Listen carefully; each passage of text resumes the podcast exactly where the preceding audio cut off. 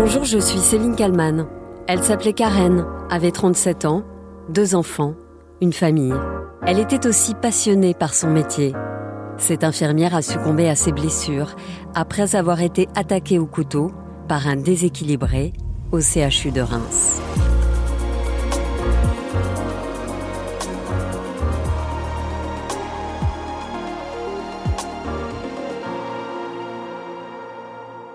À 13h30 ce mardi 23 mai, le temps s'est figé au CHU de Reims et dans tous les autres établissements dépendants du centre hospitalier. Nous allons maintenant procéder à une minute de silence en hommage à Karen Mézineau qui a passé sa vie au service des autres. Une minute de silence, pile 24 heures après l'attaque soudaine, violente, imprévisible, menée par un homme. Nous sommes le lundi 22 mai, en début d'après-midi, quand un individu de 59 ans se rend dans le service de la médecine du travail des personnels hospitaliers au CHU de Reims. Le journal L'Union décrit un bâtiment de briques rouges situé près de l'hôpital Maison Blanche, rue Cognac-Jet. L'homme se présente donc dans ce service, au premier étage. Il pénètre alors dans un vestiaire vestiaire dans lequel une infirmière est en train de se changer pour enfiler sa blouse blanche de travail. C'est là qu'il la poignarde avant de s'en prendre à une secrétaire médicale. Les deux femmes sont gravement blessées, comme le raconte la directrice générale du CHU de Reims. Les deux victimes sont prises en charge actuellement au bloc opératoire avec euh, un pronostic vital qui est engagé pour l'une des deux victimes. Donc euh, voilà, les soignants sont en train de s'occuper d'elle. L'agresseur tente de prendre la fuite, mais il est rattrapé par les services de sécurité de l'hôpital. L'homme souffre de troubles psychiatriques sévères et il est sous curatelle renforcée depuis plusieurs années.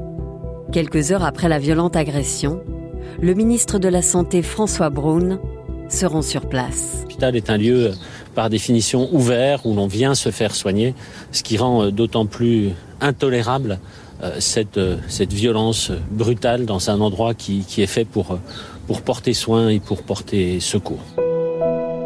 Moins de 24 heures après la terrible attaque, l'infirmière gravement touchée succombe à ses blessures. D'abord, cette dernière minute, à l'instant, le ministre de la Santé, François Braun, annonce le décès de l'infirmière de, de, 38 ans violemment agressée à l'arme blanche hier au, CHU euh, de Reims. Une secrétaire médicale a également été euh, blessée grièvement dans, dans cette agression. Euh, mes pensées vont à ses proches, à ses collègues, ainsi qu'à toutes les équipes de l'hôpital endeuillé ce matin. La représentante de la CGT au CHU de Reims, Valérie Roslaski, s'exprime très émue sur BFM TV. L'émotion indescriptive ce matin au CHU après l'annonce terrible de la disparition de notre collègue. L'ensemble des personnels du CHU est profondément choqué et atterré par cet acte gratuit. Nous pensons fortement à notre collègue qui vient nous quitter. Toutes nos pensées pour la famille, à ses enfants et à son conjoint. Ne n'oublions pas notre deuxième collègue qui a été blessé et qui se bat pour survivre à cette terrible agression. Karen, c'était vraiment une super collègue, témoigne une salariée de l'hôpital sur le site internet du journal L'Union. Elle avait toujours le sourire, elle savait réconforter et être pleine d'empathie. Elle était très douce et très appréciée de tout le monde. C'était une toute petite bonne femme et une vraie boule d'énergie et de douceur. Juste après l'annonce du décès de Karen, le procureur de Reims a précisé que les faits avaient été requalifiés en assassinat et tentative d'assassinat concernant la secrétaire médicale qui a elle été blessée. L'agresseur, lui, est en garde à vue. En ce mardi 23 mai, une minute de silence a été observée par le ministre de la Santé depuis un salon porte de Versailles à Paris. Un salon sur la santé, la sécurité et la qualité de vie au travail. François Braun s'est dit anéanti par l'annonce du décès de l'infirmière. Euh, je veux d'abord avoir une pensée pour les familles, pour les proches, pour les soignants, bien entendu, de cet hôpital, pour tous ceux qui sont euh, intervenus sur ce, sur ce drame et, et d'une façon générale pour l'ensemble des soignants, bien entendu. Le temps est maintenant au recueillement, Pour autant, l'agression d'un soignant est, quelque chose d'inqualifiable, d'inadmissible. Le ministre, qui va réunir avant la fin de la semaine les représentants des soignants, pour que soit mise en œuvre très rapidement, dit-il, l'ensemble des mesures utiles pour préserver la sécurité et la vie des soignants.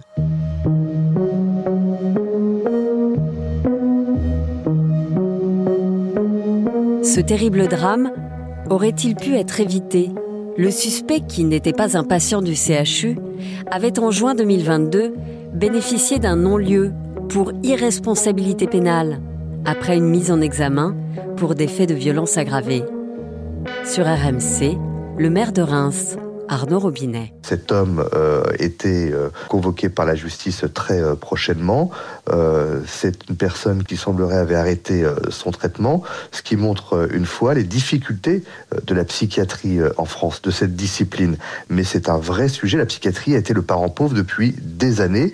Qui plus est, après la crise de la Covid, où nous avons une augmentation, je dirais, des difficultés pour un grand nombre de citoyens français en termes de souffrance psychique. Ce n'est pas la première fois que les personnels hospitaliers sont victimes d'attaques graves. Il y a un peu plus de 20 ans, en avril 2002, un infirmier de l'hôpital psychiatrique de Bron, dans le Rhône, avait été mortellement blessé au couteau par un jeune homme de 19 ans, soigné pour schizophrénie. Deux ans plus tard, une infirmière et une aide-soignante de l'hôpital psychiatrique de Pau, dans les Pyrénées-Atlantiques, avaient été tuées durant leur nuit de garde par un ancien patient souffrant lui aussi de schizophrénie.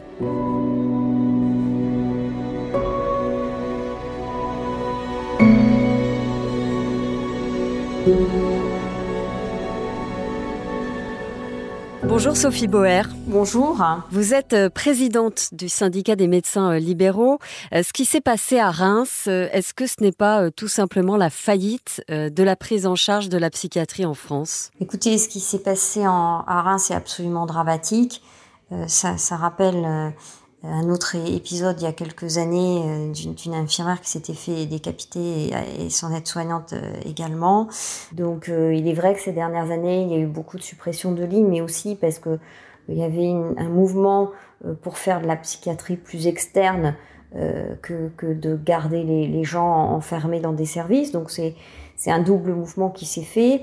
D'une part, ça arrangeait effectivement les pouvoirs publics qui pouvaient supprimer des lits, et d'autre part, il y avait aussi une école nouvelle de psychiatrie qui émergeait, qui voulait euh, essayer de, que, que, ces patients soient le plus possible euh, dans, dans la vie euh, et dans la société. Ce que, ce que vous dites, c'est qu'on on cherche finalement à faire des économies là où, il faudrait plutôt investir. Ce que nous disons au syndicat des médecins libéraux, c'est qu'il faut arrêter de considérer que la, la santé est un coût, il faut considérer que c'est une chance et que c'est quelque chose qui mérite des investissements. Donc effectivement, cette maîtrise comptable euh, de la santé euh, est une très mauvaise chose. On voit maintenant qu'on est, qu'on a, qu'on est au bout euh, des possibilités. Il faut réinvestir et de façon massive. Hein. On, a, le même problème que ce qui s'est passé dans la police ou dans l'armée, c'est-à-dire qu'à force de tirer sur des, des, budgets qui sont indispensables, on s'aperçoit que ben, il faut il faut lâcher et, remettre de, l'argent dans ces, services vitaux pour la société. Aujourd'hui, il y, a deux actualités hein, qui se percutent, mais finalement, euh, elles n'ont pas grand-chose à voir. Donc, ce terrible drame à Reims, euh, difficilement prévisible. Et puis, il y a cette étude sur les violences dont sont victimes les, médecins, 23% de hausse des violences. Comment, Sophie Bauer, on, explique finalement ces violences? Est-ce qu'il y a une montée euh, de la violence spécifique contre les soignants ou est-ce que c'est finalement la société tout entière? Moi, je dirais les deux. D'une part, euh, la société est, nettement plus violente. On voit bien qu'avec tous ces phénomènes d'addiction, euh, de, perte de repères, euh, les, gens sont de plus en plus agressifs. Il y a cette notion d'instantanéité, il faut tout tout de suite. On, estime qu'on n'a pas à attendre, on doit passer devant les autres. Il y a, il y a quand même une société qui, qui devient plus égoïste, moins collective. Euh, et, ça, on, constate quand même quotidiennement aussi dans nos cabinets. Donc il y a ça. Est-ce que vous, en tant que chirurgienne, vous, vous pratiquez dans une clinique privée, est-ce que vous avez déjà assisté à des accès de violence de la part de patients? Oui. Ah bah écoutez, moi j'ai eu droit à une rixe entre bandes rivales dans ma salle d'attente. Donc euh, c'est vous dire que personne n'est à l'abri. C'est-à-dire deux, deux bandes rivales qui se sont affrontées dans votre salle d'attente? Il y a quelques années. Oui, oui, tout à fait. Donc je vous assure que personne n'est à l'abri nulle part en fait. Hein. Il faut pas croire que les, cliniques privées sont plus à l'abri que les, hôpitaux publics. Euh, on est on touché aussi par ces par ces violences. Euh, les, les, services d'urgence sont particulièrement touchés parce que ce que les gens ne comprennent pas, c'est que quand ils viennent aux urgences, on ne les prend pas par ordre d'arrivée, on les prend par ordre de gravité. Et donc, s'ils ont quelque chose de moins grave, s'ils ont quelque chose de moins grave, forcément, on les fait attendre longtemps, voire même très longtemps. Les patients ne sont pas patients, on va dire. C'est ça, mais peut-être parce que le mot urgence euh, porte mal son nom. C'est vrai que quand on arrive aux urgences, on a envie euh, d'être pris en charge urgemment. Et c'est vous, et vous le dites, euh, on doit attendre parfois 8, 9, voire 10 heures avant de voir un médecin. Alors, en, général, dans le privé, c'est quand même un, un peu plus facile que dans le public.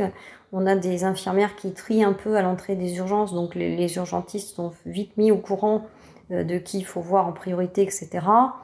Euh, mais c'est vrai que le, problème est cette notion de tout tout de suite.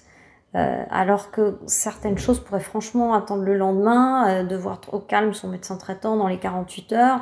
Les, urgences servent un peu de, de déversoir, de, de la hargne, de l'impatience euh, et de l'égoïsme. Il y a peut-être une pédagogie à faire euh, à ce niveau-là. Euh. Exactement. Et puis je pense qu'il y, a un problème, mais qui est, qui dans l'ensemble de la société, de manque de respect. De même qu'il y a un manque de respect envers les enseignants, il y a un manque de respect envers les forces de l'ordre, il y a un manque de respect aussi maintenant envers les soignants, il y a un manque global de respect, si vous voulez. Nous, on nous, prend maintenant, on nous prend pour rayon du supermarché. On a envie d'y aller, on y va. On n'a pas envie d'y aller, on n'y va pas. On n'annule pas la consultation, qu'à cela ne tienne. Donc, vous voyez, il y a, quand même un phénomène global dans la société. Euh, on, a une perte quand même de, l'éducation en général, quoi. C'est pas que l'éducation à l'utilisation du système de santé, c'est l'éducation tout court qui qui va pas. Le ministre de la Santé, François Braun, va euh, réunir avant la fin de la semaine les représentants des soignants. Il veut que euh, soient mises en place des mesures utiles euh, pour préserver la sécurité et la vie des soignants. Mais j'ai envie de vous demander, qu'est-ce qu'on peut faire de plus? Ben, Déjà, il faut mieux payer ces soignants pour éviter qu'ils arrêtent d'être des soignants et donc garder les soignants parce qu'on a quand même une, fuite, on a une fuite terrible des soignants. Il faut des gens. Donc euh, c'est ce, qu'on assiste actuellement. Oui, mais sauf que là, en l'occurrence, le ministre, euh, il va faire des annonces euh, sécuritaires, j'imagine. Le problème, c'est que effectivement, si vous avez un vigile à côté, ça peut mieux se passer. Mais nous, nous on a le problème en ambulatoire des médecins qui, font, qui vont à domicile. Il y a certains quartiers où ils ne peuvent plus se rendre. Ils sont en condition complète d'insécurité. C'est épouvantable. On peut même plus aller soigner les gens dans certains quartiers parce que ces quartiers ne sont plus tenus par la République. Hein. C'est plus plus les lois de la, République qui, s'appliquent. C'est une espèce de, loi de la jungle du deal de drogue. Et, donc, euh, même les médecins, parfois, on ne les laisse plus euh, rentrer dans ces quartiers, donc ils peuvent plus aller soigner les gens, ou alors s'ils vont soigner les gens, ils risquent de retrouver leur voiture complètement détruite quand ils redescendent de, l'immeuble. Enfin, c'est très compliqué, quoi. Alors que faire Mettre, mettre un, garde du corps avec chaque médecin? Ben, c'est pas sûr que ça suffise non plus. Je crois qu'il faut vraiment aller sur une, d'une part une répression, c'est sûr, quand il y quand il y a des faits graves, à condition évidemment que la personne soit responsable de ses actes, hein, ce qui n'est pas le cas euh, quand, les, malades psychiatriques sont en plein délire, on on peut pas les tenir responsables, ils, sont en délire. Mais sinon, effectivement, il faut des, peines euh, dont les gens se souviennent, si je puis dire, hein, et qui soient, euh, qui, restent dissuasives.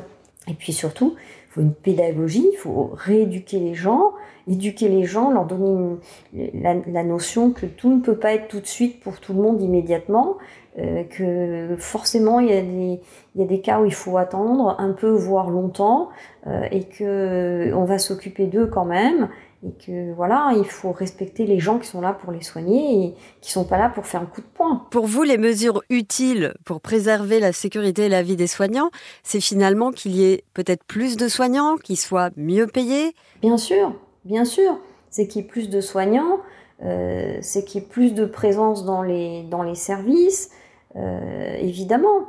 C'est que les, les gens euh, soient repérés quand ils, quand ils risquent de, de se décompenser, qui soit repéré sur des signaux faibles. Or, pour repérer des signaux faibles, il faut être suffisamment nombreux. Sinon, on va pas repérer les signaux faibles. On va, on va s'apercevoir du désastre quand il est en plein. Bah, je vous remercie beaucoup, Sophie Bauer, d'avoir répondu à mes questions pour le titre à la une. Je vous en prie. Merci à vous de m'avoir demandé de vous répondre. Et merci à Sophie Perwaguet pour le montage de cet épisode. N'oubliez pas que vous pouvez euh, vous abonner au titre à la une pour ne rater aucun numéro. Je vous donne rendez-vous euh, demain pour un nouvel épisode.